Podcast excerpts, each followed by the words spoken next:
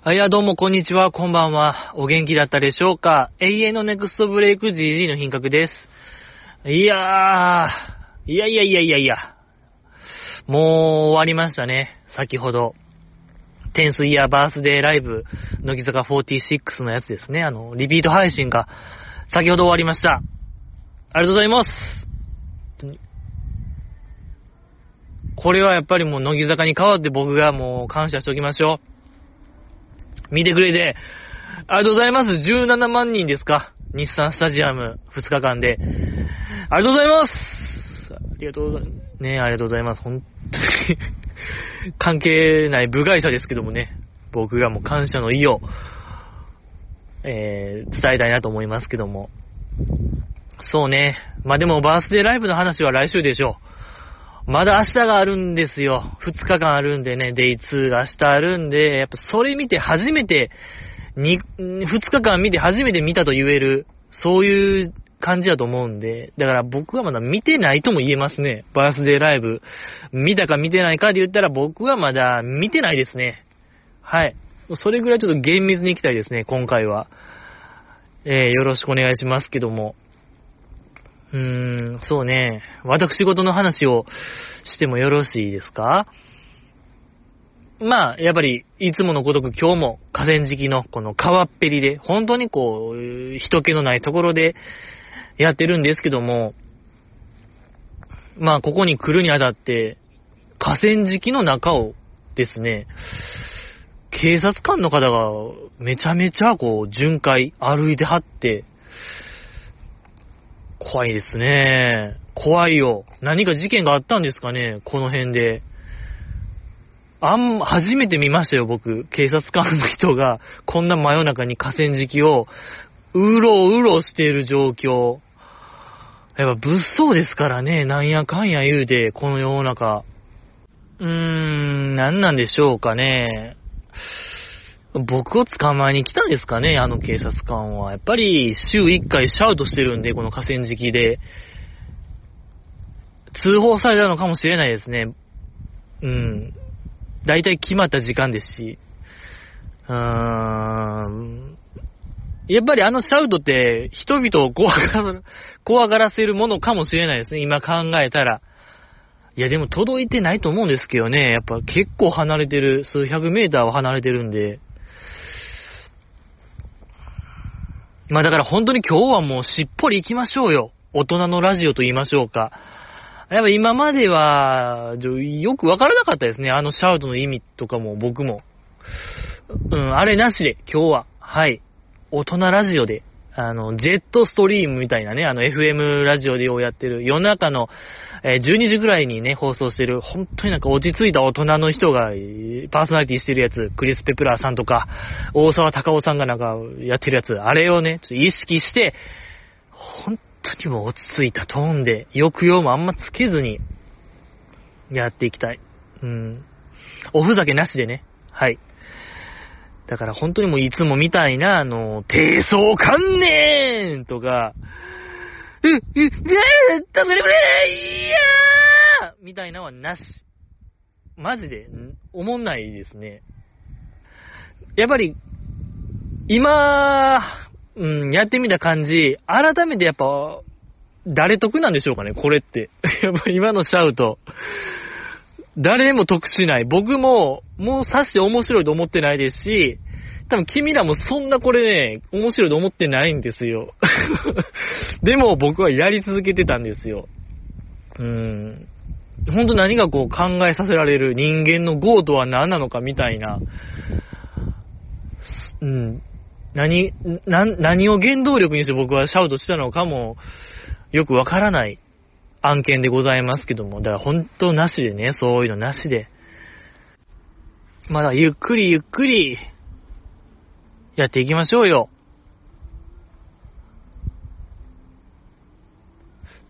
なんか、音楽聞こえなかったっすか、今？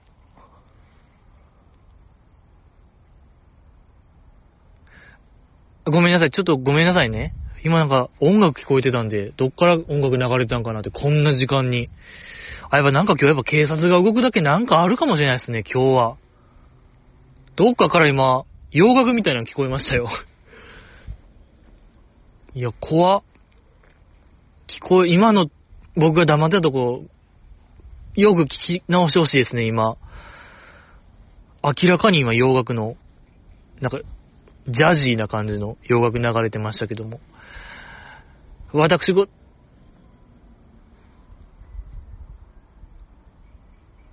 レベッカ歌ってない？あれ？レベッカのフレンズ歌ってない？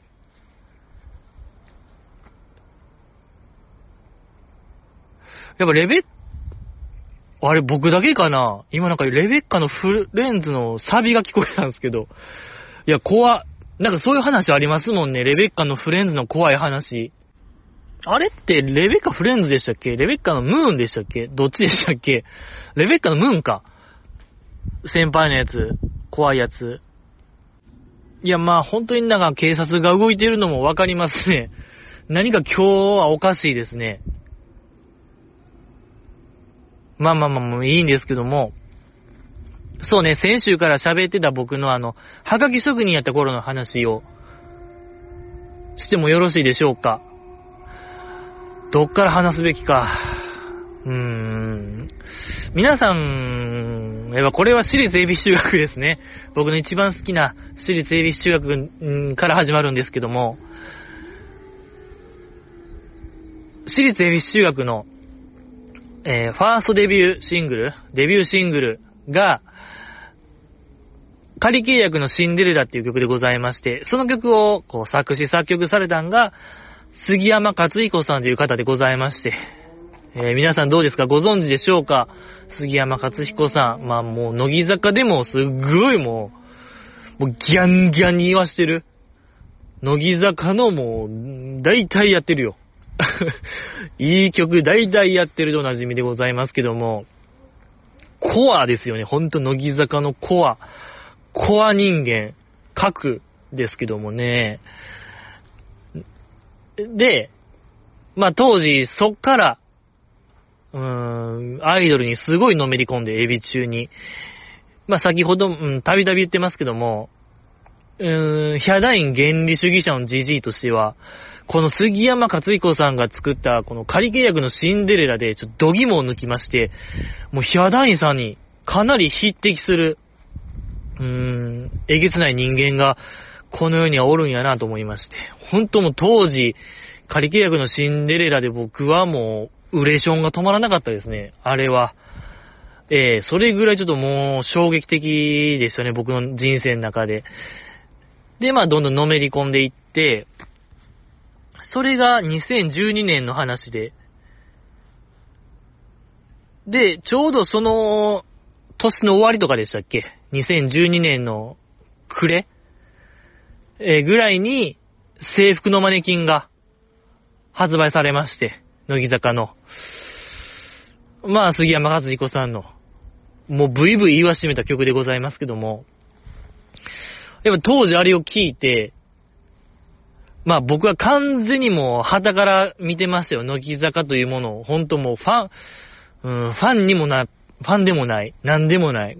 今以上に部外者でしたけども、やっぱ当時の乃木坂の雰囲気って手探り感が半端なかったですけども、おいでシャンプーとか、なに、おいでシャンプーかな？でもやっぱおいでシャンプーのその乾燥部分の振り付けですか？当時かなり物議を醸した、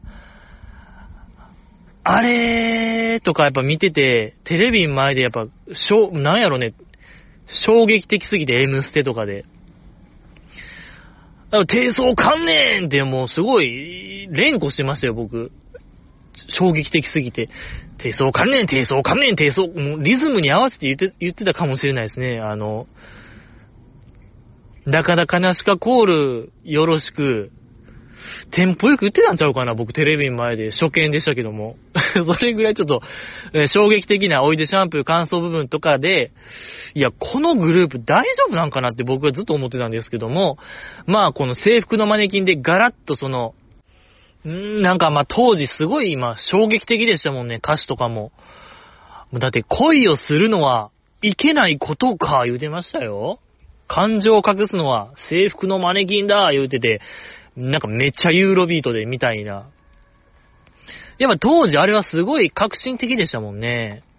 うん。やっぱあれがあったから、その、なんですか、やっぱ欅坂みたいなのが生まれた、源流みたいな曲でしたからね。やっぱ当時あれを聴いて2012年の暮れ、テレビとかまた M ステで失禁したんちゃうかな、僕は。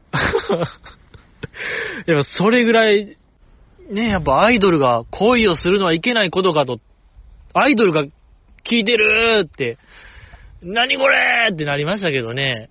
すごーい言うてもう、おしっこジョボジョボジョボって、もうし、大失禁してましたけども。まあそんなね、2012年の暮れがあって、そっから半年後ぐらいかな、2013年の夏ぐらい、6月とかかな、あれ確か。に、私立恵比寿中学で、禁断のカルマっていう曲がリリースされるんですけども、その曲の、えー、作詞作曲が、杉山勝彦さんでございまして、うん、まず手始めにやっぱこの曲を聴いてほしい。私立恵比寿中学の禁断のカルマ、YouTube とかにも、あの、ミュージックビデオがちゃんとあるんで、こう、おそらく聞いたことがない方が多数やと思うんで、まずはそっからよろしくお願いします。じゃあ今から、禁断のカルマタイム設けるんで10分間、おのおのサブスクで聞くなり、YouTube で聞くなり、あの、CD 買って聞くなり、iTunes ストアでもう買って聞くなり、CD タワレコ行って買って聞くなり、10分設けるんで、10分間。はい、おのおのちょっと聞いてきてください。よろしくお願いします。僕は、あのー、明日あるラビットの富田鈴香さんに思いを馳せます。はい。数字頑張れっていう気持ちで今から10分間待ちたいなと思いますけども。どうしますか？やっぱりここは編集でズバッとやるべきなのか、ほんまに10分待つべきなのか。やっぱ今まではボケで、いや僕はもう全部見えてますよ、みたいな。はい、ちゃんと聞いてください、皆さん。おテントさんは騙せでも、じじいは騙せないですよみたいなんで、なんか誘導してましたけども、知ってるやつみたいな感じで、今回もそれでいきますか。皆さん、動いてください、早く。これ、じじい見えてるんですよ。じじいには第三の目、チャクラ開眼してるんで、君が全然今、聞く気がないっていうのはもう全部熟知してるんですよ。手のひらで転がされてるよ。皆さん動いてください。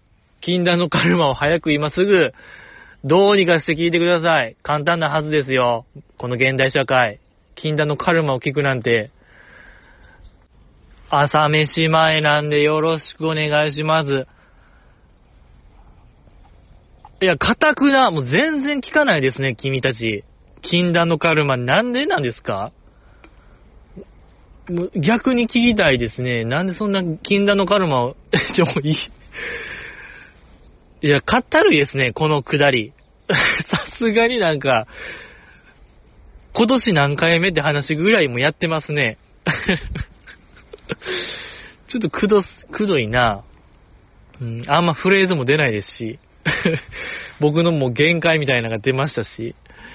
まあ聞いていただけたでしょうかね。もう本当に 一時停止してください。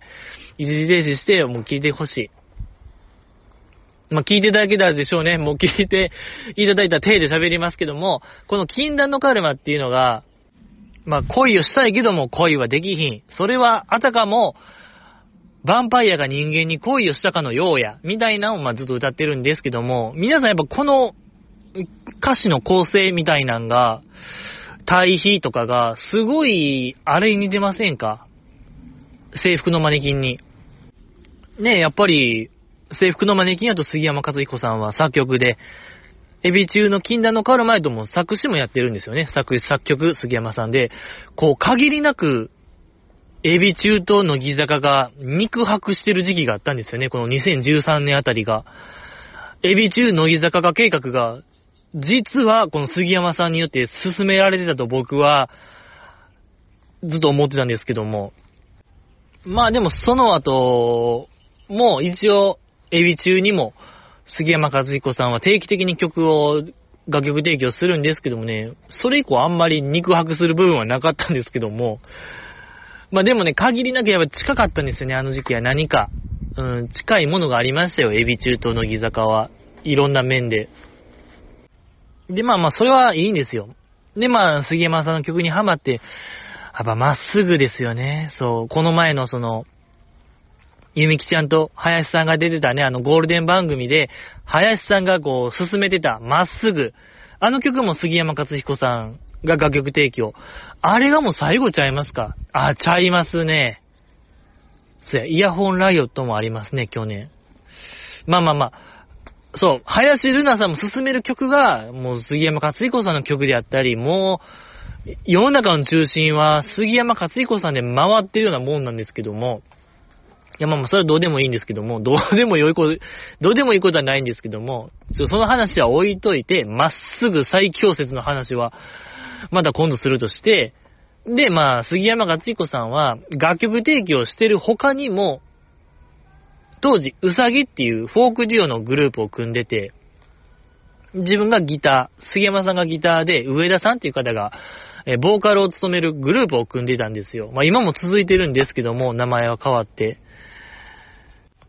で、まあそのうさぎが、2014年の春とかかな、2014年の春に、オールナ日本ゼロを始めると、ニュースを見て、いいやと、このやっぱ、割と僕をもうアイドルへの沼へ、ね、ハマらせた張本人みたいな方が、そんな活動やってんねやと、フォークディオみたいなやってんねやと、で、それも、俺の日本ゼロをやる。これはちょっと応援せねばいけないっしょ、みたいな。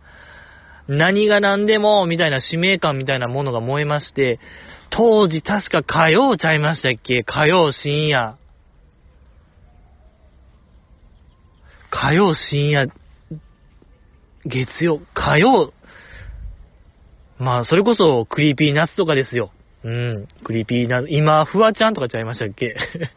あの枠よ。うん。まあ、うさぎがやるってことで、まあ結構僕が、うーん、何？メールを送って、で、まあちょこちょこ読まれまして、なんか手応えを感じまして、妙な手応えを感じまして、で、当時うさぎは、武道館でライブをするのを目標に掲げてた。まあ、なんか当時アイドルとかそうやなかったじゃないですか。当時のやっぱ2013とか、あの辺の時代って、アイドルの、なんかアイドルすごろくみたいな感じで、やっぱゴールの一つとして、武道館でライブ、もしくは NHK の紅白歌合戦出場しますみたいな、を結構掲げて活動しましたけども、このうさぎも、まあその例に漏れず、武道館でライブするっていうのをこう目標に掲げて活動してたんですけども、まあそのために結構リリース、リリベリリースイベントみたいなものをめちゃめちゃやってて、当時 CD を出したならば。で、そのリリーベが大阪でもやるみたいなニュースを見まして、いや、これ行こうと思って。で、まあ当時リリースイベントの内容が、まあ、ミニライブと、サイン会がありまして、このサイン会の時にちょっと僕、ラジオネーム言おうと思って、まあ僕当時なんか、GG の品格とは名乗ってなかったんですよ。ツイッターとかではやってたんですけども、GG の品格として。なんかでも、ラジオに送るときは、なんか、まだ別の名義で送ってたんですけども、で、結構ラジオでも採用されてるから、なんか引っかかるものがあるかもしれないと思って、わーっと行ったよ。鶴見のイオンモールとかやったかな確か、イオン、うん。で、まあ、サイン会の時になって、二人が並んでて、初めに確かサインしてくれるのが、杉山さんやった気しますね。で、杉山さんにまず開口一番、あの、僕、ラジオいつも聞いてます。ラジオネーム、うんです。って言ったら、杉山さんの目の色が明らかにギラッと変わって、お、お前がかみたいな。お前があれかみたいな目して、その隣におった、あの、上田さんの肩をバンバンバンバンの強く叩いて、おいあいつ来てるぜみたいな感じで、こう、興奮を共有してたあれを、の瞬間、ちょっとごめんなさい。僕も、焦点しましたね、あの瞬間。あの、なんとも言えない、感情の高ぶりみたいなものは、後にも先にもなかったですね。で、その次の週の、こう、ラジオで、いや、先週、その、どこどこ大阪のイベントで、ラジオネーム、まあ、じじの品格が来てくれたんですよ、みたいなをめっちゃ話してくれて、あん時ちょっと僕も、もう人生でも、走馬灯に出てくるレベルのいい、なんか、強烈体験でございましたね。よかった、嬉しかったですね。まあ、でも、その当時、なんかその、はがき職人が、リリーベイクみたいななんか流れがあって、とある方が、読者モデルの男性とかやったんかな、確か。で、その人めちゃめちゃかっこよかったんですよ、イケメンやったんですよ、みたいな話してて、あの、僕の時はね、普通っていう評価をいただきましたね。ありがとうございます。優しさ、温情ですね。はい。うさぎの温情を見ましたけども。えー、ですので、ちょっと、皆さんごめんなさい。だから、ちょっとガチ勢とも言える GG の品格なんでね、やっぱ杉山勝彦さんに感謝うるさいよ、GG。うーん、これ本当に、なめんなよって言いたいですね。ほんと。そうね、だから、あ、そうよ、うさぎの、うん、なん、なんの曲？スターマインやったっけな？スターマインっていう曲の、ミュージックビデオのエキストラとして僕行ってるんで、探してみてほしいですね。はい、行きましたよ。大阪駅前、駅の歩道橋の上ですか確かあれね。場所が変わって。えー、じじも参加してるんで、やっぱぜひ探してほしいですね。やっぱりこう、うさぎの曲は杉山さんが関わってるだけあって、めちゃめちゃいい曲もたくさんあるんでね、うーん、聴いてほしい。えー、よろしくお願いしますし、やっぱり、やっぱごめんなさいって話ですよね。サイン持ってるんですよ。ごめんなさい。もうさよならの意味とかの前でしょ。あれはまだ発表する前の、えー、何きっかけとかも前ちゃいます？それ以前の、ね、もうありがちな恋愛とかももちろん前の、えー、サインを持ってます。本当にごめんなさい。すいませんってことだけは、えー、言わせていただきたいですね。ほんと、させんさせんでしたさせんさせん、させん、させんいや、本当にもう、目の付けどころが早くて、本当にすいません。本当に、どうすれば許してくれるんですか、これ。本当ごめんなさい。もう早かった。目の付けどころがもう君らとは違う。本当にごめん。もうすまない。ほんと謝っても謝りきれないですね、これは。本当にごめんなさい。いや、もう命続く限り僕はもう謝りたいですよ。君たちに。もう食材の人生とも言えますね、もう僕は。はい。償いの人生が始まりましたよ。君らに向けて。本当に早かった、じじいの本当に目の付けどころが。あー、ごめんなさいね。うん、まあそ、そこまで早くはないですけどね。正直、その、制服のマネキン以前から、この杉山勝彦さんが、みたいなのを言うてたならば、まあ、目の付けどころは早い人間って言い張れますけども、もう出た後なんでね、もうその時からすでに、秋元康先生は、ああ、もう、あ、彼は天才や言うてましたからね。そこなんですよね。うーん、やっぱり、もうバレてましたね。バレてましたね。ちょっと悲し、ね、そこ、うん、そうね、言われないんですよ。この話は、そこまででも面白くもない話になっちゃうんですよね。うん、まあまあまあまあまあ。だから皆さん、聞こうね、杉山和彦さんの曲をね、なんか聞いて。ちなみに杉山和彦さんは、牧原紀之さんが大好きです。えー、それだけは覚えていただいたらね、いいのではないかな。みんなのなんか作曲ヒントになるかもしれないですよ。マッキーの、ね、やっぱあの人のメロディーラインも最強や言うてたからね、もう杉山さんが最強言うんですから、やっぱマッキーは最強。それだけの話ってことで、マッキー最高ってこと。言いたかったことは、えー、乃木坂治安の話しましょうよ。まあ今週が、えー、僕らのね、公式お兄ちゃんの、えー、日村祐希さんが50歳を迎えるということで、えー、乃木坂ちゃんがね、日村さんをお祝いするっていう企画でございましたけども、ヒムランド、でございましたけども、やっぱ今週がね、一番面白かった。もう、これは、断固として言えますね、僕は。うーん、やっぱり、ね、あんな、乃木坂ちゃんに祝われるなんて、世界線があるんですね、この世には。いや、僕もあの世界線行きたいですね。どうやったら行けるのか、本当にこう、何回もタイムリープしたいもんですね、僕は。あのエンディングに向けて。えー、まあ、やっぱそもそもやっぱ誕生日は祝われるっていうこと自体がもう神回というか僕からしたらやっぱりもう誕生日を祝ってもらった記憶がないですね。全く僕の人生において。ほんと悲しい、悲しい人間かもしれないですけども、記憶がないですね。もう、誰からも祝われない人生ですね。うーん、何年か前のその僕の誕生日当日の晩ご飯が、まあ、実家暮らしなんですけども、えー、かぼちゃのタイタン出てきましたね。かぼちゃの煮物みたいなのが出た日には本当にどうしようか思いましたけども、頭抱えましたけどもね、さすがに誕生日に食べるものではあないかもしれない。かぼちゃの煮物ってあんまり。僕がもう15歳ぐらい若かったらもう家庭崩壊しましたね、あれは。ええー、ただただもう僕は大人なんで、いただきますって、ほんともう粛々と食べましたよ。ほんと囚人かなっていうぐらいの、僕は、えー、何、何かの囚人なのかもしれない、とも思いましたね。あんな質素なご飯があるのかと。誕生日に。いや、囚人も誕生日は出るでしょ、多分、ケーキ的なもの。間違いなく。彼らも人間ですから。彼ら以下でかもしれないですね、僕は。うーん、まあまあまあ。いろんなハッピーバースデーがあるんでね。やっぱ我が家は我が家の、かぼちゃの煮物でおめでとうですからね。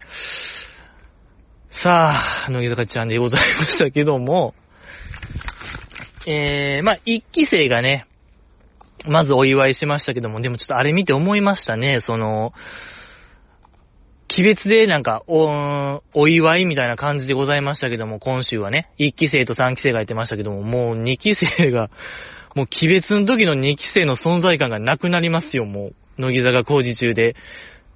ね、やっぱここ半年ぐらいでもう、すごい勢いでも卒業していってるんで、ちょっとあれ寂しいですよね。なんか、なんとかしてちょっと2期生もね、入れてほしいな思うんですけども、2人でね、お祝いしたいなと思うんですけども。うーんとね、あー、まずタイトルコールがまず良かったですね。アスカちゃんのあの、すぐ50歳、日村さんをお祝いしようみたいなのをこう目を細めながら、目悪いんやってね、やっぱし、あの、アスカちゃんの視力視力低いんやっていう、あの、やっぱ発見と言いましょうか。アスカちゃんって目悪いんですね。あんまイメージなかったですけども。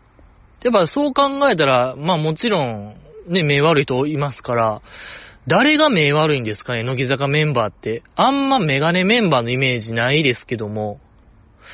いや、これはちょっと本当に表にして発表したいですね。なんか、夏休みの課題みたいな感じで。ええ目悪い人悪くない人みたいなね。アスカちゃん目悪い。で、こう目をね、ちょっと細めながらのアスカちゃん可愛いのよ。いや、あの表情で、あんだけ可愛いんやったら、もうないんですよ、アスカちゃん。可愛くない瞬間がほんまにないかもしれない。多分、本当にどの瞬間も可愛いっていうのも決定づけられましたね、あれで。あのタイトルコールで。うーん。可愛かったのよね、あのアスカちゃんが。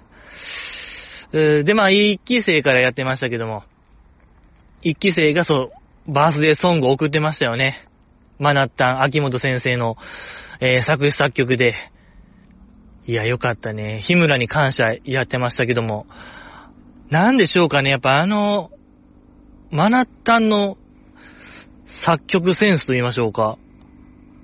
どっかで聞いたことあるようなないような、を、ちょうど捉えたと言いましょうか。なんかで絶対聞いたんやけども、何やったっけっていうのをずっとこう頭抱えて、あ考えてましたけどもね、全く思い出せなかったですね。うーん、なんか、ほんま、いろんなヒット曲の、あれが、なんか、香ってくると言いましょうか。ギリギリジャスラックが動かへん曲をこう仕上げるマナッタンセンスと言いましょうか。これは逆にマナッタン、今後も見たいですよね。作曲家としてのマナッタンが。うん、なんかやっぱ懐かしい感じ。やっぱなんか、ちょっとフォー、えー、フォーククルセイダーズでしたっけ？あの素晴らしい愛をもう一度っぽいなんかメロディーもあったり、なんか平成の、うん、平成中期の、なんか J-POP を思わせれるようなメロディーがあったり、なんかすば、素晴らしい曲でしたよね。もう作詞もね、そう、日村さんをいじるような的確にいじってましたね。もう、やっぱ一番こう、日村さんを熟知してる芸能人って、完全にもう、乃木坂ですよね、一期生が。その枠に入りましたよね。さすがにやっぱ10年共演してるともなると、もう、何ですか、あの、指の関節黒いとか、定期的に言ってますけども、一期生だけが、やっぱいいですね。あの情報も、もう他では見れないですよ。バナナマンの。どの番組を見ても多分やってないでしょ、もう関節黒いの話は。うーん、とか、そのね、ウォーキングしても痩せへんとかね、ブロッコリー食べても痩せへんみたいな。あのいじり面白かったですね。あの作詞は誰がやったんですかね？学ったんじゃないような気が、あれはなんかアスカちゃんっぽいような気がしますね、作詞は。うーん。なんかそんな気がする。そうね、だから作詞、アスカちゃんで作曲学ったんなような気もしますけども、いかがでしょうか、僕の読みは。ええー、まあまあまあまあまあ。あ、で、まあ実際演奏しましたけども。いや、まあ、それでね、まあ、あの、やっぱトライアングルが良かったですね、あれが。えー、ちょろんちょろんちょろんってワンポイントで、ええー、奏で出ましたけども、やっぱ可愛いの。そうね、やっぱりマーヤがトライアングルは的確すぎましたね。あの、誰が決めたのかわからないですけども、あれはやっぱりマーヤよ。うん。アスカちゃんでもひなちまでもなく、やっぱあれはマーヤじゃないと。タイミングも絶妙でしたしね、よかったのよ。で、その、日村さんが、感想を求められて、いやなんかがっかりだよ、みたいな言った時の、アスカちゃんの、もう本当に凹んでる顔、めちゃくちゃ可愛いんですよ、あれも。やっぱちょっとアスカちゃん、可愛かったですね。改めて分かりましたね。再発見、再確認、何度目の、まあ再確認なのか分からないですけども、やっぱ何度でもね、確認した方がいいもんね、世の中。そうよ。あの、大いに越したことはないんだよね、確認に。ええー、可愛かったのよ。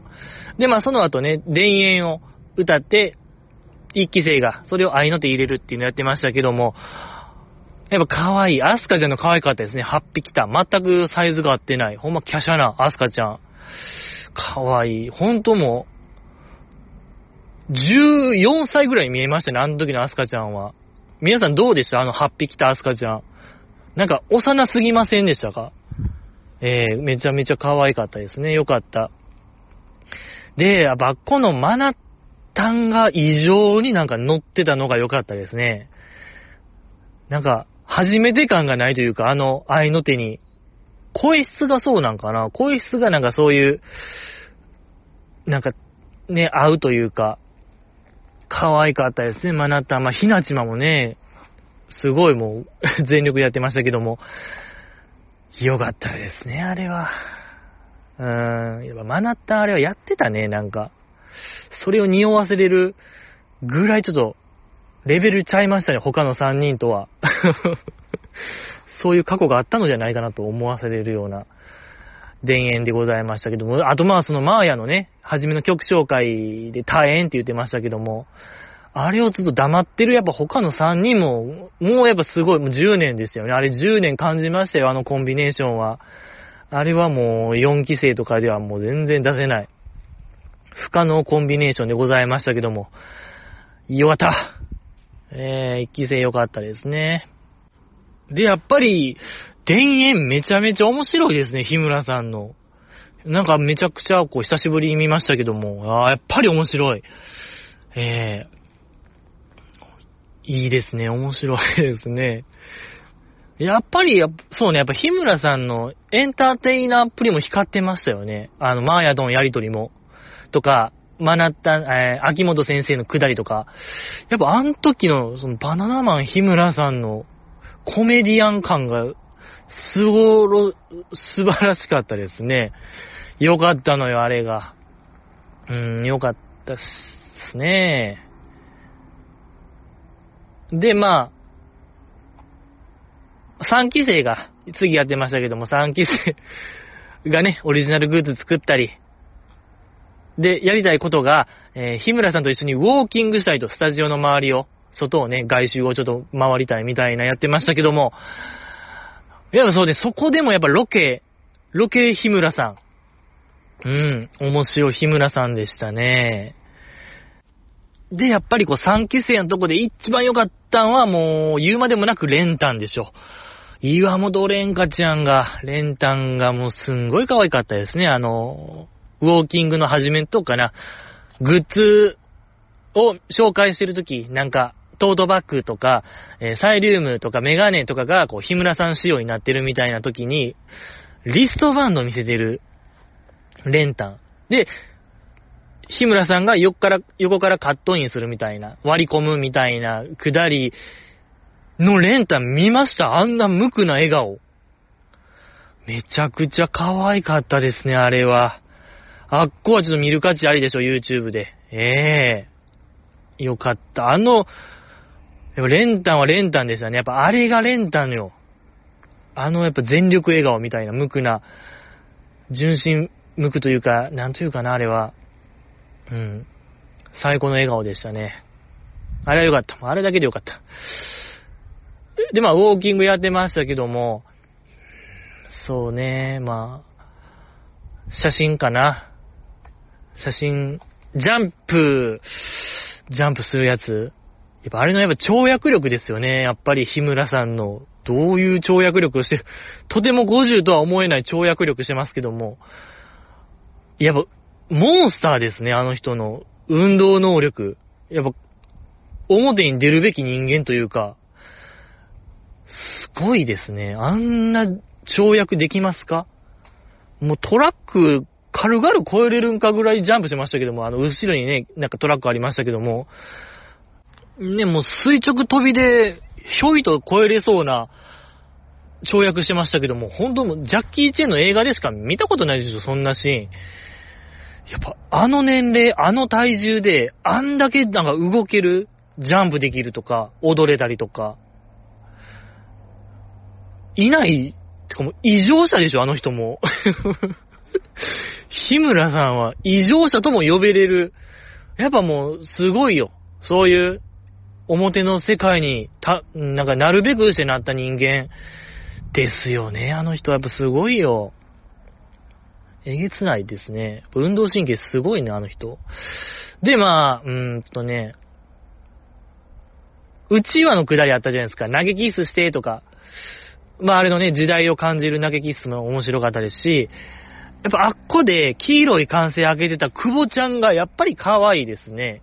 あっこ可愛かったですね。あの、やっぱ黄色い声援が似合う子ですね。うん。そういうなんか、うん、可愛かったですね。あの、久保ちゃん可愛かった。で、まあ、投げキッスじゃなくて、えっと、じゃんけんしよう、たまちゃんあげてましたけども、それを見て、えっと、スタジオにおる設楽さんが、え、こんなんほんまにあんの？って、そのひな壇メンバーにな聞いてましたけども、で、あるあるって言ってましたけども、全員あるある言ってましたけども、皆さん、こう、本当よく見て、ひなちまだけ全くあるある言ってなかった。ほんま一点見つめてましたよ、皆さん。いや、ほんま怖いぐらい、老人形みたいになってましたよ、あの時、ひなちま。いや、おそらくやっぱひなちまはもういらんやろと、あれ。あの、ファンサービスうちは、あげんなよっていうメッセージだと僕は受け取りましたよ。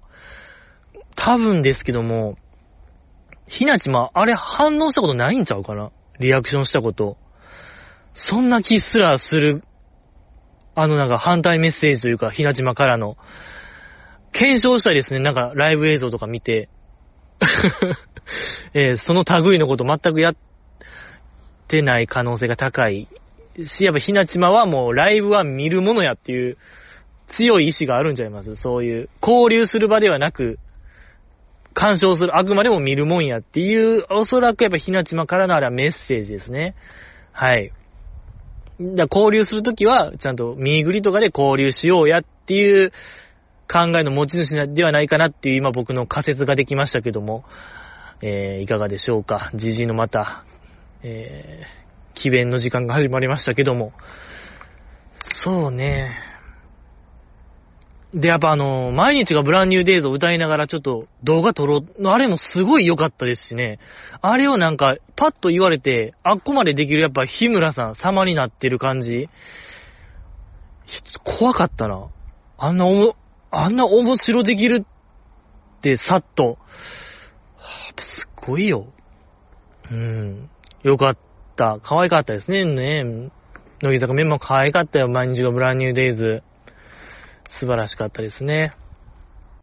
で、ちょっとやっぱ気づいたことがありまして、あのー、やっぱこれはもうアイドルの差がなのかもしれないですけども、まあその毎日がブランニューデイの時、まあ自撮り風でずっと映像を撮ってましたけども、誰一人あの、あの間、カメラを向けられてる間は、瞬き誰もしてなかったんですよ。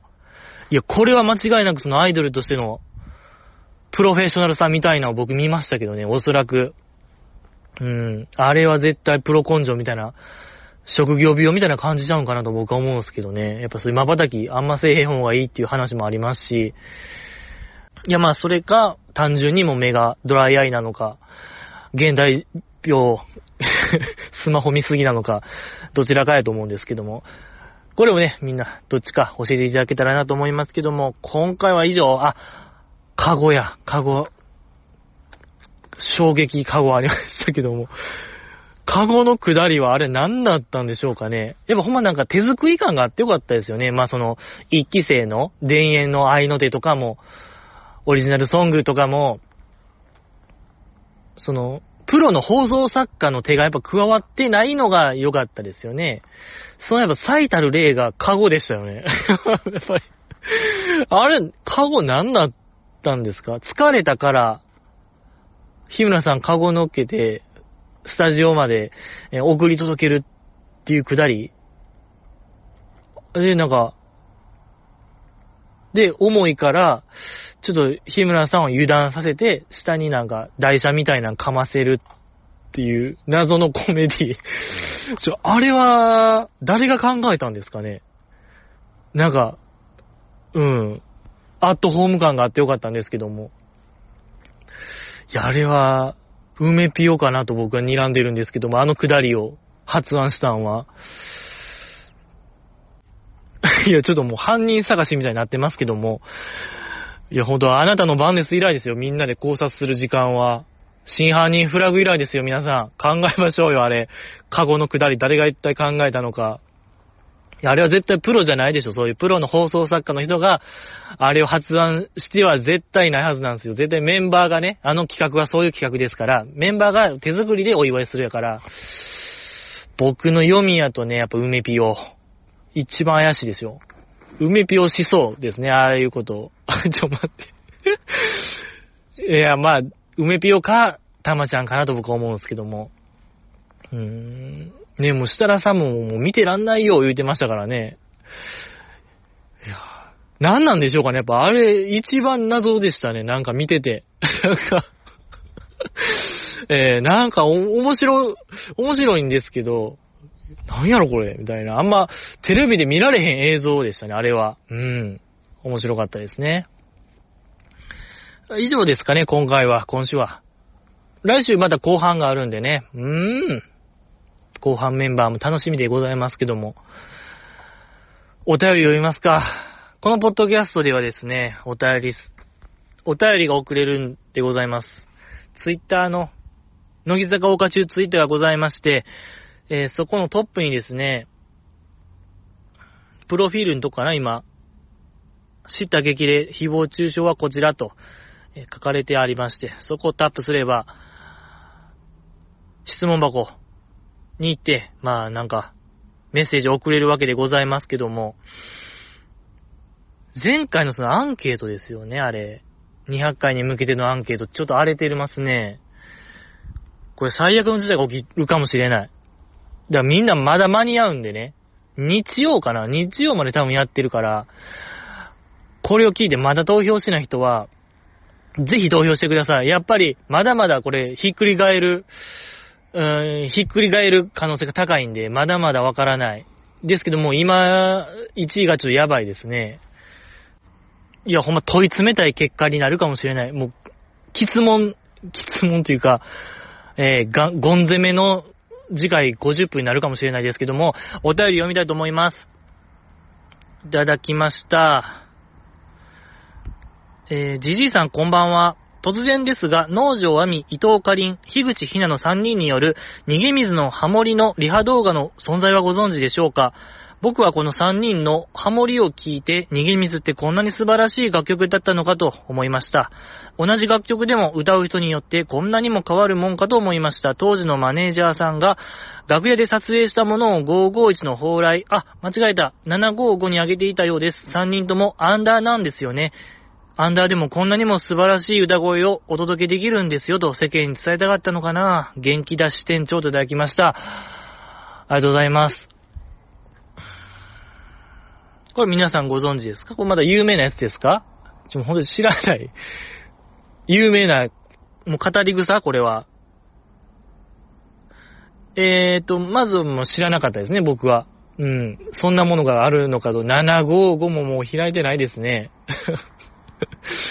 ええー。いや、あれは今も機能してるんですか？いや、もうどうなんでしょうかね。よくね、2期生がやってる、なんかアンダーメンバーがようやってる SNS やったなっていう印象やったんですけども。うーん、どうなんでしょうか。まだね、平子、逐一チェックしましょうよ、みんなでね。えー、よくマイチュンがね、ラジオ前になんかつぶやいてるのはあったなっていう記憶はあるんですけども。ハモリ動画があったんですね。でもこれって本番とかでは発表してないですよね。そんなシーンはないですよね。おそらく。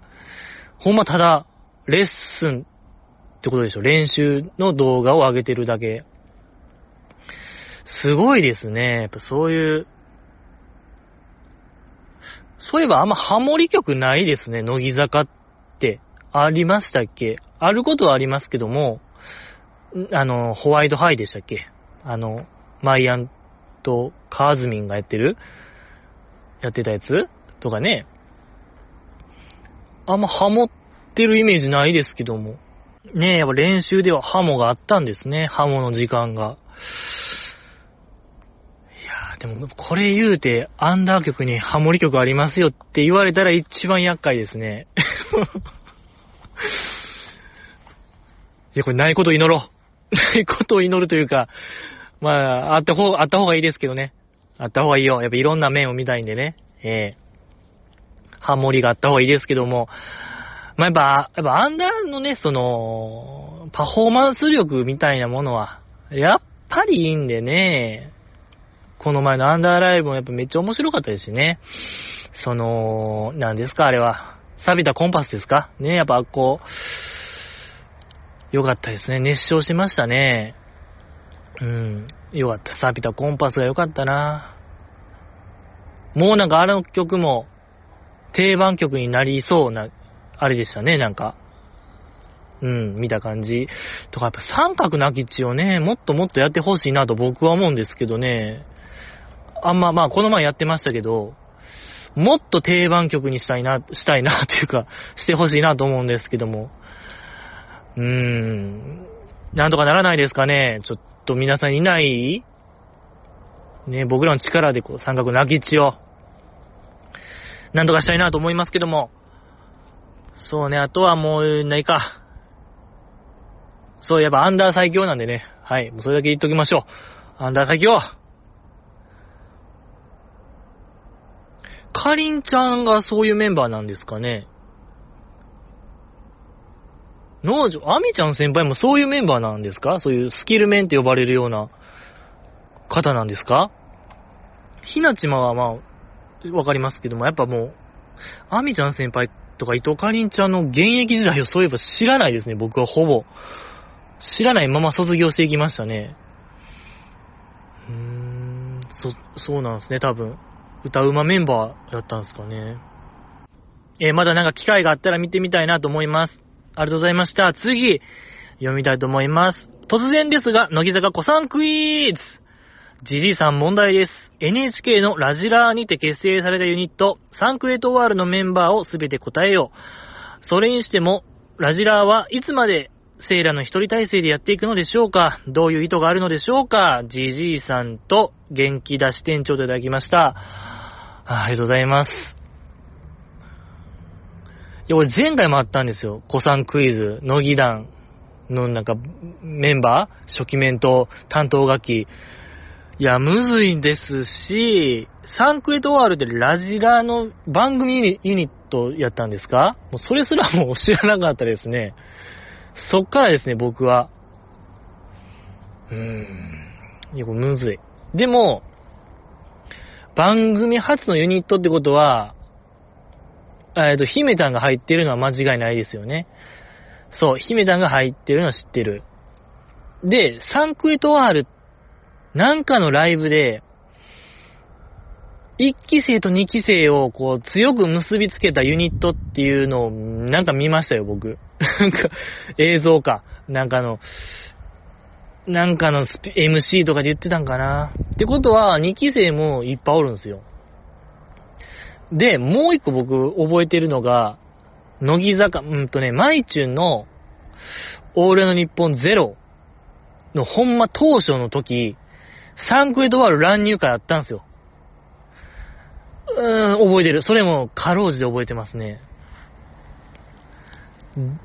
そこを複合して、で、MV も僕見たことあるんですよ。なんかで。一瞬、あの、バスでしょ？バスに揺られてるやつでしょ？大人への近道ですよ。そうそうそう、覚えてる。昔見ましたよ。そう、バスに揺られてる、あのメンバーを思い出せればいいんですよ。だ堀ちゃん覚えてるんですよ。一番後ろの席で、姫たんと堀ちゃんがおるのは覚えてるんですよ。そっからですよね。パッと出るもんなんですか？皆さんはもうサンクエトワール、はよ言えや、みたいなことも、これ、じじ。そんな、回りくどい感じでやってるけども、パッパ言えるやろ、みたいなノリ？これは。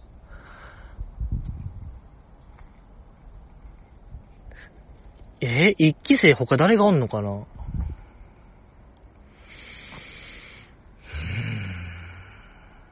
二期生。でね、曲聴いたんですよ、僕。曲だけは聴きました。そっからこう類察しようと思って、さっき曲聴いたら、まあ、5人ぐらいおるんですよね。5、6人。で、やっぱ姫たんの声、堀ちゃんの声は、キャッチできたんですけど、後のメンバーが、うーん、ちょっとわからない。北野ひな子さんっぽい声も聞こえるんですけどね。で、ちょっと恥ずかしながら、ちょっと初めて聞いたよ、僕、フルで。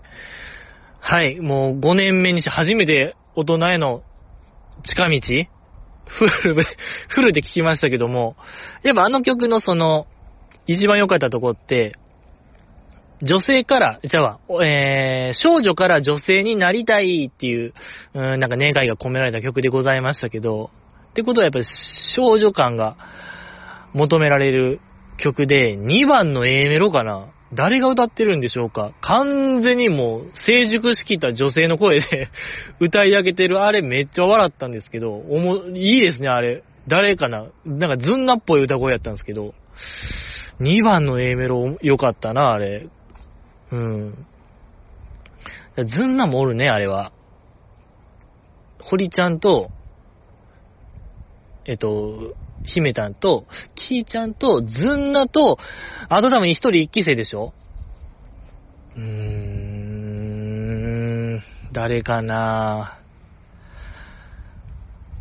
多分そのちっちゃい子やと思うんですよね、なんか、イメージ的に。みなみちゃんかな？いや、ちゃうな。みなみちゃんおらんかったような気しますね。うわ、ちょっとだって、誰ですか？うーん。みなみちゃんかな？もうみなみちゃんですね、これは。うん。みなみちゃん。星野みなみさんで。とにかくやっぱ2番の A メロ、やっぱね、2番歌わないからね、乃木坂あんまこう気づかなかったですけども、2番の A メロが良かったな、あれは完全にもう、すべてを、もう経験し尽くした女性みたいな声で歌ってた。もう苦楽をすべて味わった女性でしたね。あれは完全にもう少女じゃなかったですね。面白かったなと思いますけども。で、ラジラーはいつまでセイラの一人体制でやっていくのでしょうか。どうぞ姫たんパターン、姫たん時って、姫たん一人ですか？わかんない。姫、マリッカやってた？わかんない。え、錯綜してますね、今。一人で頭の中で情報が錯綜してますけども。当初ラジラ、姫たんだけじゃないんすか？姫たんと誰かがやったんですかね？なんか僕が聞いた時はもう姫たん一人で、姫たんも休業に入ってましたね、確か。いいんちゃいます？もうセイラちゃん一人で。やっていけるでしょ。ええやっぱりヒラパー好きやから、あの子。あヒラパーパワーでいけるで。ってことかな。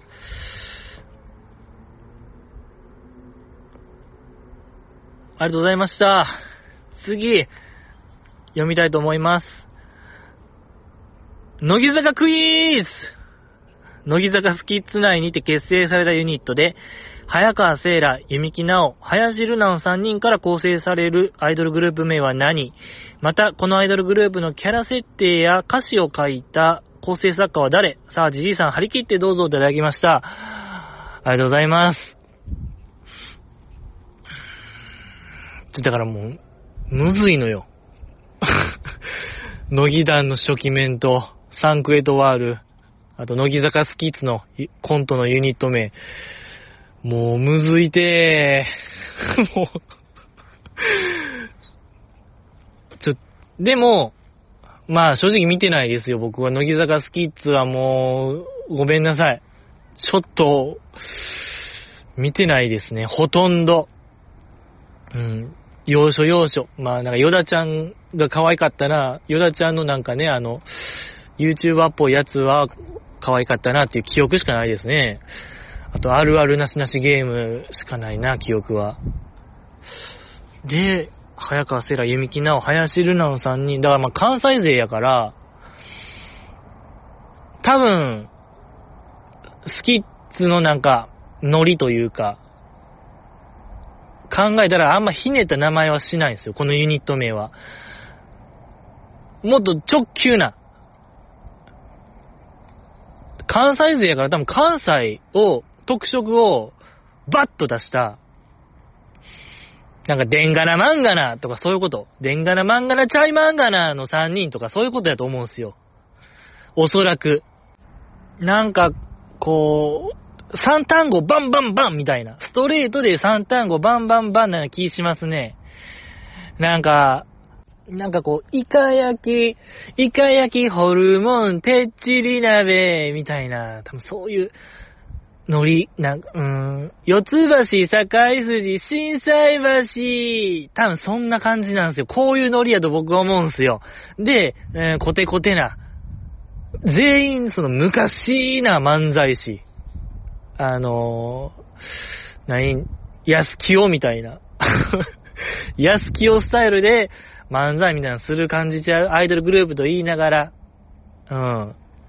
なんかめっちゃコテコテな、やりとりするんちゃうなんか道迷なんかあっこでどう行ったらいいんほんならもう右曲がってシュート行ったらビューってつくかなみたいな、いわゆる大阪みたいな、あの手のノリするんちゃう？知らんけど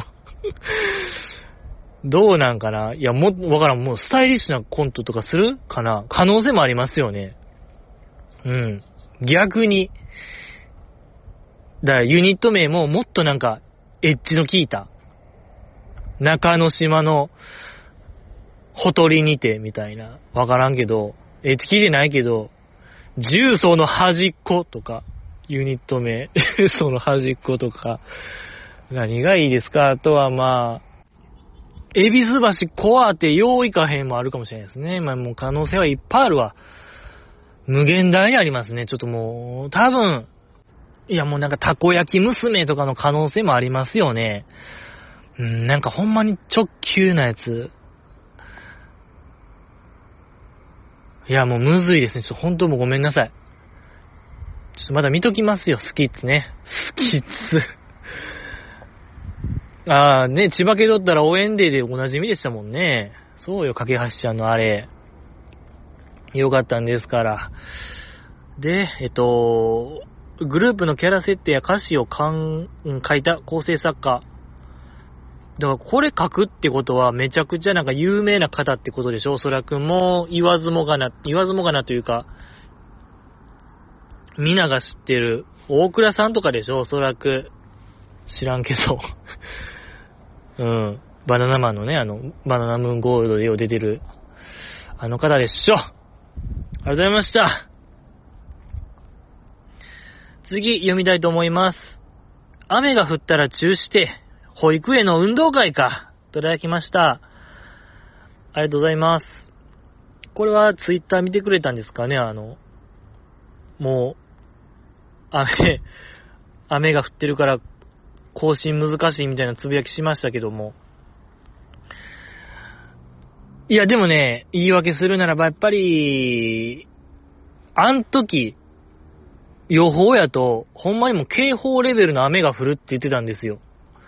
テレビで言ってたのよ、それ。危ないでしょ。そんな時に川にね、近づいたらあかんっていうのも常識ですから。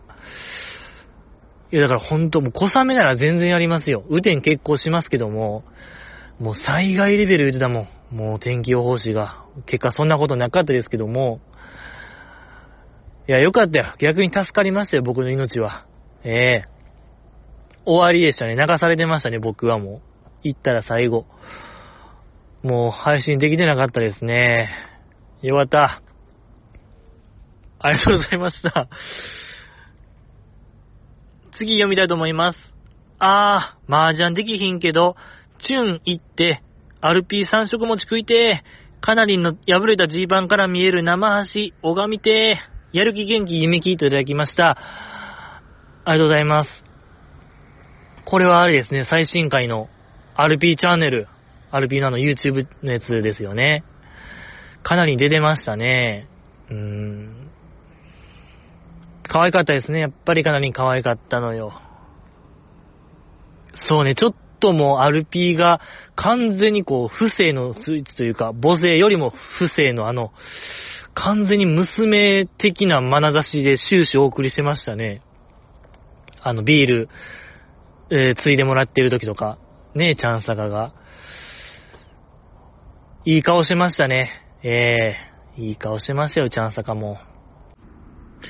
とか、まあ、その生ビールの美味しさを、チューン作ってから、は、うん、ちゃんと働き出してから知れたみたいな話ありましたけども、ちゃんとその一日立ち作業して疲れた体にあれは生ビール飲むのはうまいみたいな、めちゃくちゃうまいみたいな言ってましたけども。で、その後その、カナリンが、アイドルはあの味を知らないっていうあの言葉の、えー、なんていうんですか、そのパワーワードと言いましょうか。よかったですね。で、その後のなんか平子さんが、えー、すぐさま、カナ光線だって言ってましたけども、いや、面白かったですね、あれは。うーん。いや、深かったですね。なんかあの一言、あのくだりは、考えさせられるものがありましたけども。いや、その皆さん見てますかねあのカナリンのツイッター。あれの月末とかかなカナリンが、その、スケジュールアプリなんかなあれは。これに何時間使った。読書に何時間使ったとか、遊びに何時間使ったとかをまとめた、うん、パッと1枚スクショをツイートするんですけども、そこに割合、割合というか、まあ、チュンの、チュンに滞在時間が250時間ぐらい毎月働いてて、いやもうえぐいでしょ、もう。老金飛んでくるよ、そんな。250時間も働いてたら。かなり大変よ、これ。あんな顔してるけど、これ、月250時間とか、もっと働いてたんちゃうかな。うーん。心配になりますけども。か、ほんま、かな高専ですよ。だから、平子さん、あれを知ってか知らずか、かな高専言うてましたけども、ほんまにもう、環境、まあ、時間、労働時間だけで言ったら、ほんま、カニ高専と一緒の時間ですけども。いや、大変よ。よかったですね。で、えー、かなりの破れたジーパンから見える生生姜見てはダメやる気元気じゃないんですよ。弓木じゃないんですよ。もうステースわかんねえんですから。ダメ え、もう強めに叱りますよ、これもう。もうそういう感じ。これダメでしょ、これ？これダメ えー、そういうノリで行きたいなと思いますけども。まあ、でも、麻雀打たれへんくてもカフェとしてね、行けるって言ってたんで、行ってみたらどうなんですか、この方は。チュン、ね、チュンレポ。期待してますけども。次、読みたいと思います。えー、お前また周回遅れかよ。100回しねえといただきました。ありがとうございます。まだ更新が遅かったってことですね、前回。日曜かな、確か更新しましたけども。いや、周回遅れってことは、月曜なんですよ。月、えー、だから日曜に放送されたのが、次の週の月曜に配信されたら、それは周回遅れですけど、僕の感覚で言ったら、まあ、ギリギリセーフなんですよ。日曜に更新は。そうよ、まだ、周回遅れになってないんで、もうでもだいぶ背中は見えてましたけどね。もう、もう、うん、周回遅れでもタッチされそうでしたけども、間一発で、えー、逃げ切りましたけども。だから全然違いますよってことだけは、言わせていただきますか？うん、お前がなって言っとこう。意味はわからないですけども、お前がなってことだけはね、伝えておきたいなと思います。100回死なないです。ありがとうございました。次、読みたいと思います。いくちゃんのインスタでの OG5 人の写真。マイアンだけは絶対顔を傾けて小顔を作る。じじい、これがプロだぞ。なめんなといただきました。ありがとうございます。これは、あれですね、まあ、えっと、デイ2ですか？乃木坂46のテンスイヤーバースデーライブはありましたけども、サプライズ登場ね。あーん、まあなんか、あの写真に、その OG5 人の写真の中にちゃんと、なーちゃんも写ってるのが良かったですね。そう、良かったのよ。そうねあれは、サプライズ登場どうでした？皆さんは。どう思われましたか？ご意見、ご感想を待ってます。そうね、やっぱ次回話すんでね、やっぱ、バースデーライブは。なんか結構いろいろね、物議を醸してましたけども、コール問題とかね。うん。まあまあまあまあまあ。いや、いい写真でした。あれはほんとみんなもうちょっとスクショして、えー、もうプリントアウトして、ちょっと部屋に貼ろう。天井とかに貼ろう、あれはちょっと一回。窓とか、天井窓に、えー、中心に貼ろうもドアとかね。いろんなとこに貼っていきたいなと僕は思いましたけども。ありがとうございました。次、読みたいと思います。現地で、ダンゴムシ人間卒業してきました。私の近くがバナナマンさんで、バナナマンさんに向けて、マイアンとイクちゃんとマチュがハフーンしたり、バルシャークしてて最高でした。配信でも映ってたらごめんなさいいただきました。ありがとうございます。いや、すごいですね、この方。バナナマンさんの近くで、ライブ見てたんですかね。え、どうなんですかねでも、ね、乃木坂工事中とかのそういう、バナナマンがライブを見るシーンってよくありますけども、この方、限りなく天空席なんちゃいますかわからない。その日産スタジアムの、あれがわからないですけども、そういう、なんていう、関係者席っていうんですか、あれ。うん、どこに当たるかわからないですけども、まあ僕の推測やと、この方はすっごい後ろで、天空席で、本当も何、中継のカメラよりもはるか後ろの席で、えー、ご覧になられてたんですかね。これもダンゴムシ人間特権ですから。やっぱり僕もね、よく言ってますけども、あの、当日券人間でね、当日券のチケットで、えー、現地でチケット買う人間ですから。でも、ステージバッグが一番いいからね、乃木坂はやっぱり。はい。そうね。これ、ダンゴムシ人間卒業なんですか？バナナマンさんの近くの席やったら。いや、僕はやっぱそうとは思えない。やっぱゲ、ダンゴムシ人間だと思いますね。依然として君は。いや、卒業者言うてますけども、ちょっとまだまだ、やっぱり天空席で見てるってことはね、これだいぶポイント高いんですよね。もうほんと位高いよ。ダンゴムシ人間でも、割と位高いですね。それぐらい僕はもう好感を持って出ると言いましょうか。ああ、いい、いい人やなと思いますよ、君は。言っちゃいいんですから、やっぱ天空石がね、あの絶望感が。ああ、言っちゃいいんですから。やっぱ、ダンゴムシ人間じゃない方は、ちゃんとアリーナ席で見るんすよ。それこそうちわを持ってね、応援するんですけども、やっぱ僕らみたいなダンゴムシ人間、天空石人間は、うちわを持ったところで、もう乃木坂ちゃん目視不可能ですから、そんな先の、あの、うちわの文字なんて、本当にもうマサイ族の視力2.0みたいな話になっちゃうんで、1キロ先のなんか、キリンが見えるとか、そういう話とかになるんで、やっぱ僕らはもう粛々とライブをね、サイリウム振って見ることしかできないんで、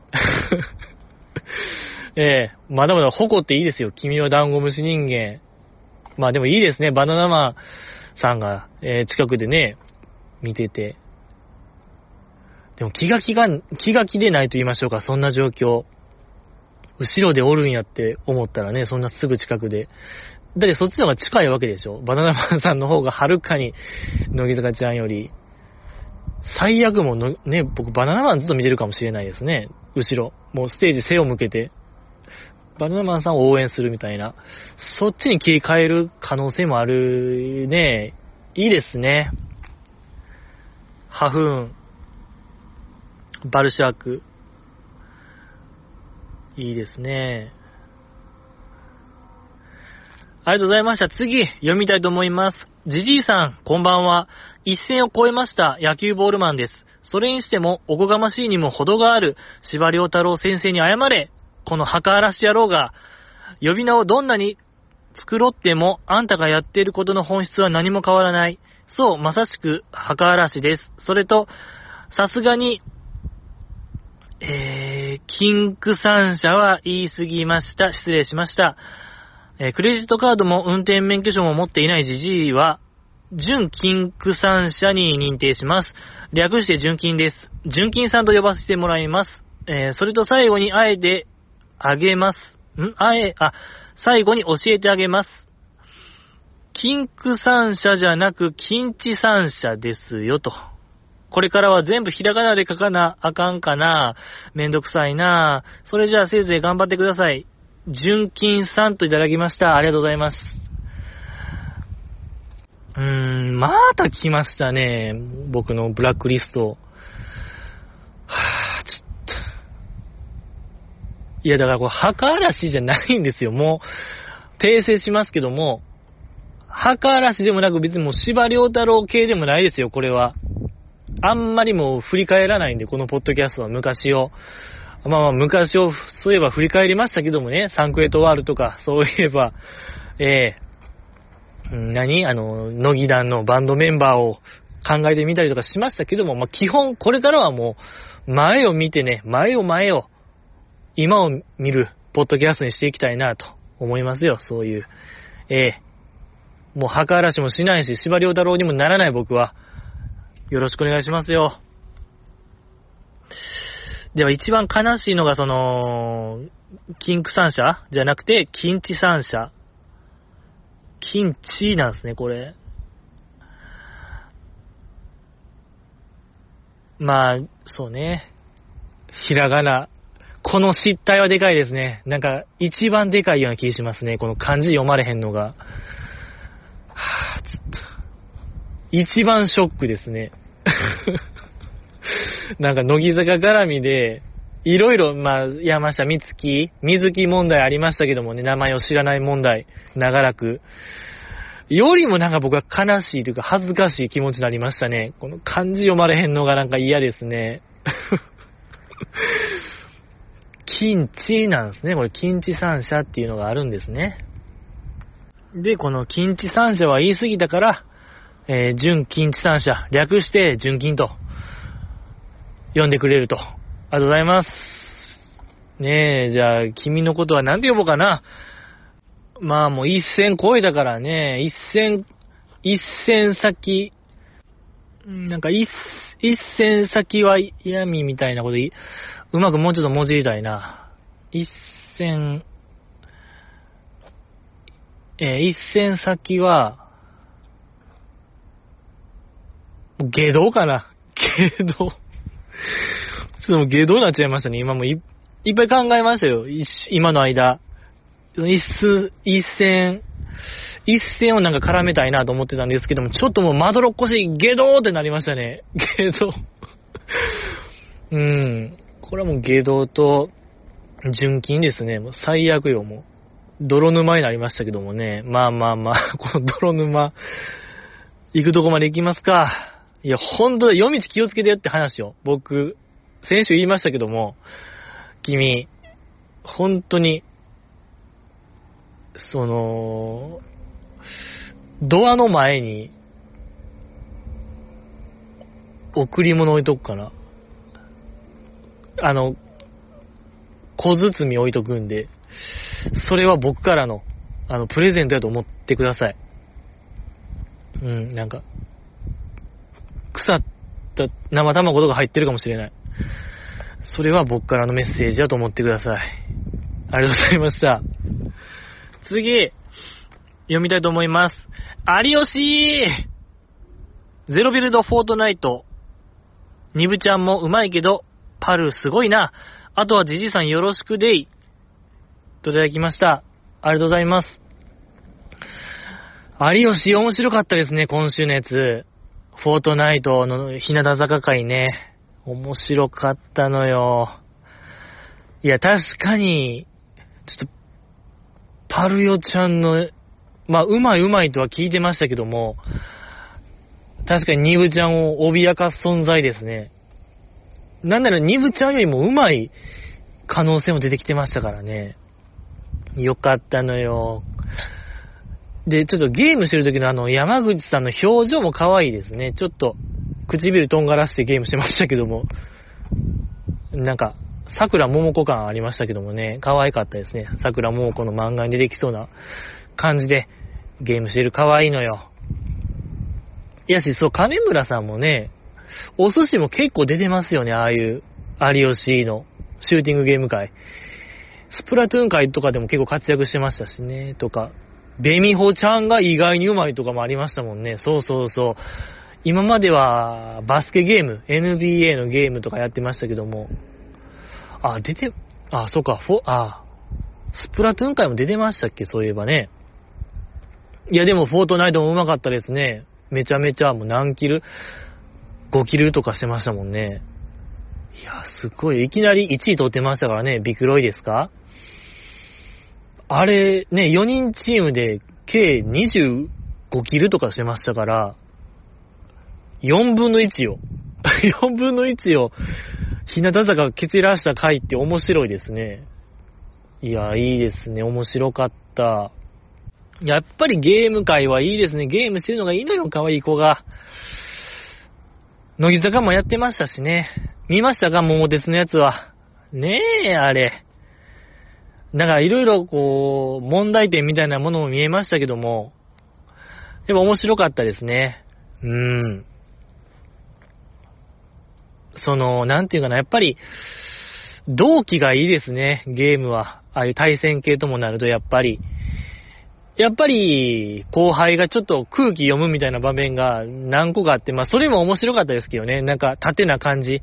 乃木坂の縦社会が、えー、垣間見える瞬間がたびたびありましたけども。がありつつも、やっぱりその、かきちゃんが、初めて桃鉄やるって言って、あの、かきちゃんが、最後の3年決戦のラスト2ヶ月ぐらいで追い越したんですよね。いや、あのやっぱ展開とかやっぱ熱かったですもんね。かきちゃんがやっぱ持ってるなというか、見せるなっていうプレイは面白かったのよ。えー、よかった。ね、桃鉄も、もうだ、全員やってほしいのよ。ほんと、星取り表作りたいのよ、僕は。もう勝った負けたの星取り表を作って、もう、円グラフ、棒グラフ、何もう、ありとあらゆるグラフにしてね、発表したいんですけどもね、ゲーム会。見たいな、ゲーム会もっと見たいな。FIFA も面白かったですね、もうね。あの、有吉の影山さんですか。日向坂ばっかりよ、あれ。ねえ、乃木坂、出てましたっけ有吉、過去。松田好花ちゃんも何でしたっけあれ。あの、リアルタイムストラテジーのあれ何でしたっけ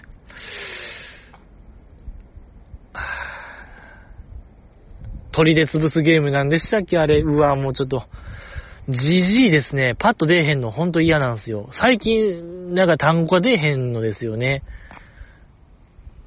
クラッシュオブグラン。クラロワですか。クラロワでしたね。ありがとうございます。いや、もうここを僕はもう脳、脳トレとしていきたいですね。脳の活性化ポッドキャストにしていきたいですね。もう出なさそうな単語をマジで僕は思い出すポッドキャストにします。これから。止めることなく。はい。そう、乃木坂のその、有吉、ね、フォートナイトでぶつかってほしいですけどね。アヤティとかね、めちゃくちゃやり込んでるんですから、蹴散らしてほしいもんですけどね、ニブちゃん。まあでもニブちゃん可愛かったな。やっぱり可愛かった、あれ。あんなやっぱ表情コロコロ変わるニブちゃん、可愛すぎませんか？皆さんどう思いますか？あの子のその2.5次元感みたいなものはもっと、もっともっと評価されるべきやなと僕は思うんですけども、はぁ、ねえ、まあよかった。ありがとうございました。次、読みたいと思います。じじさん、こんばんは。安酒、かっこスト、えー、ストゼロの飲みすぎで肝臓言わしてませんか？休館日を作った方がいいですよ。くれぐれもご自愛くださいといただきました。ありがとうございます。いや、これすごいタイムリーですね。僕、ツイッターで、えつぶやいたんですけども、昨日かな。あの、まあ、今年入ってから、実はお酒飲むペースを2日に1回とかにしてたんですよ。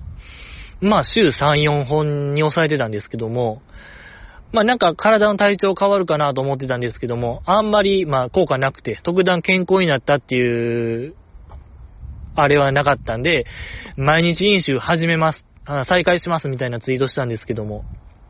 で、まあちょっとその日は、で、そう、うーんとね、今年入ってからそんな深酒をしてなかったんですけども、ちょっと、いつもよりはいっぱい飲もうかなと思って、まあでも、いつもよりも多いけど、まあ大丈夫でしょうみたいな量を飲んだら、もう、かん、もう、うん、端的に言ったら、この世の終わりのような二日酔いがありましたね、今日。終わったと思いました。危なかった。危なかった。肝臓がもう僕ね、終わってるような気しますね。正直もう、お酒飲める量が、半分ぐらいになりましたね。昔はもっと飲めたんですけど、もう、終わりです、僕の肝臓は。多分、ああ、もうダメですね。異常に飲めなくなりました。一時、いや、ほんま助けてほしいですね。もう、結構僕一時、うん、長い期間かな、家飲みで吐くまで飲むみたいなのを週1とかでやってたんで、とか週2とかかな。なんか異常ななんか飲酒してたんですよね。うん、なんか適度適度なお酒とかじゃなくて、なんか刹那的な飲み方しましたね、あれは。刹那飲み。うん。身を滅ぼす飲み方を5年ぐらいしてましたけども。いや、もう怖いですね。いや、なんかな、あの、サムのことってありましたけども、DTV で乃木坂4期生が、ドラマやってましたけども、あれで田村真由ちゃんが、アルチューの役やってましたけども、いや、あれよりもなんか僕ひどかったですね。まあなんか日中飲むことはなかったですけども、家帰ってから、えー、やばいぐらい飲んでましたね。で、やっぱ肝臓終わったら終わり言いますやん。ちょっと怖いのよ、だから。もう本当に、肝硬変の可能性結構あるんですよね、なんか。いやー、怖いなと思いますけども。ねえ、誰かこう診断してほしいですね、今の話で。えー、GG の肝臓の状態をチェックしてほしいなと思いますけども。いやけど美味しいんですよね、ストゼロって。最近もね、新しい味出ましたけども。アセロラでしたっけ？アセロラ味めちゃくちゃ美味しいですよね、あれ。とんでもないよ。とか、えー、セブンイレブンのあの、プライベートブランド。あっこ、セブンイレブンオリジナルで、シークワーサーのチューハイやってたんですよね。夏って感じしますね。えー、あればっか飲んでましたね、僕、2、3年。また、シークワーサーの夏が始まりました、皆さん。ありがとうございます。ねえ、やっぱシークワーサーで忘れられない夏にしましょうよ、皆さんで。えー、今年の夏、よろしくお願いします。関係ない。いや、いいですね。全く乃木坂と坂道と関係ない。うん。そうね、でももう、安酒しか飲んでないですね、僕の人生は。全くそういう日本酒とか、焼酎とか、全くですね、うん、飲みたいなと思いますけど、ほんまたまーにですね、たまーに飲むぐらいですね、なんか、ウイスキーとかも。美味しいんですけどね。でもやっぱ、ないのよね、僕田舎やから。やっぱりもうコンビニしかないですね。えー、飲みますよ。もう肝臓言わしましょう。えー、どうです？皆さん。いや、僕ちょっと持論があると言いましょうか。コカ・コーラとか、ゼロとかありますけども、あれがもうわからないんですよね。僕、あれを飲む意味と言いましょうか。それやったらもう普通のコカ・コーラ飲んだ方が絶対良くないですか？たとえそれで寿命が縮むとしても、僕は絶対コカ・コーラ飲みたいね。えー、やっぱ太く短く行きたいなと思いますね。えー、皆さんは長生きしたいですか？いくつまで行きたいですか？えー、ね、ぜひ、教えていただけたらなと思いますね。えー、あまりにもアイドルとかけ離れましたけども。いやけどいいお便りでしたね。えー、そうね。何歳まで行きたい？みんな。教えて。いや、まあでもね。いやけどやっぱコカ・コーラゼロの意味がわからないですね、あれを。うん。まあノンアルコールビールとかはまだわかりますけども。いや、考えられないですね。ちょっと、か、もう、うん。カロリーオフを食べる意味とかも考えますもんね、僕。あえて僕はもう、なんか逆にカロリー全開みたいな表示してほしいですね。なんかカロリーオフのチーズ75%オフみたいなんよりも、ちょっと5割増しで来ましたよみたいな欲しいですね。ええー、いや、どんどんそういう商品流行らないですかね。うん、あえて、体に悪いよっていう、うん、ジャンクジャンクな食べ物がね、溢れればいいなと僕は思いますけども、あまりにもちょっともう、いらない話でございましたね。うん。ありがとうございました。